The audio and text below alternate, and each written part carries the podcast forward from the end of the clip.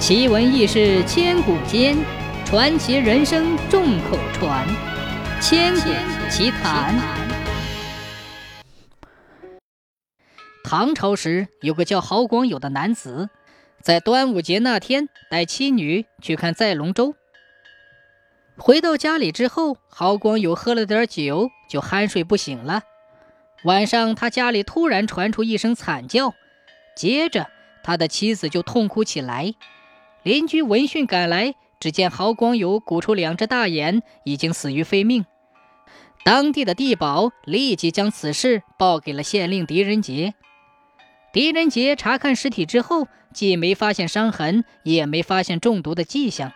他又仔细勘察死者的住房，发现地窖内有个秘密通道，通往邻居孙坤之家。经过盘问。郝广友的妻子一口咬定那通道是购买房产时就有了。孙坤曾几次向他求欢，他都没有答应。审问孙坤时，他说那通道虽然接两家，但从未使用过。狄仁杰又耐心地询问了郝妻：“你丈夫白天还好好的，为何晚间突然死去？”郝妻回答说：“这只是说命里注定。”我今年曾经算过一卦，说我们夫妻生肖相克，不是他死就是我亡。早知道是这样，我愿意带我丈夫前去死。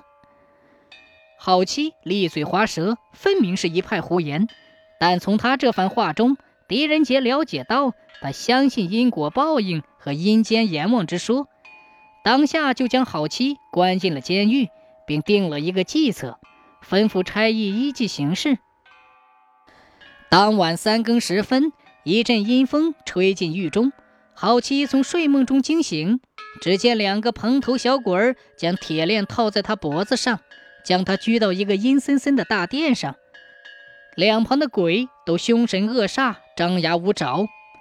大殿正中坐着阎王。好七见此场面，早吓得魂不附体。在幽暗的灯光下，只见殿后走出一个年轻的鬼魂。秃骨两眼对着好妻大叫：“你这贱人，还我命来！”好妻一看，那人竟是自己的丈夫。阎王对着好妻大声喝道：“大胆淫妇，私通奸夫，谋害亲夫，还不从实招来！”好妻吓得磕头求饶，从实招供。原来她与孙坤私通之后，就处心积虑想要害死丈夫。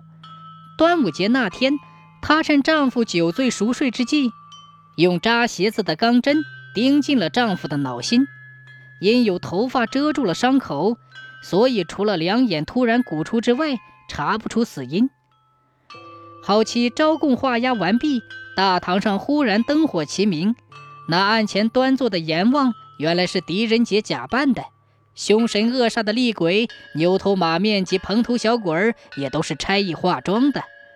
好妻还想翻供，已有差役来报，在郝光友尸体头上找到了钢针一枚。好妻见物证被获，再无法抵赖。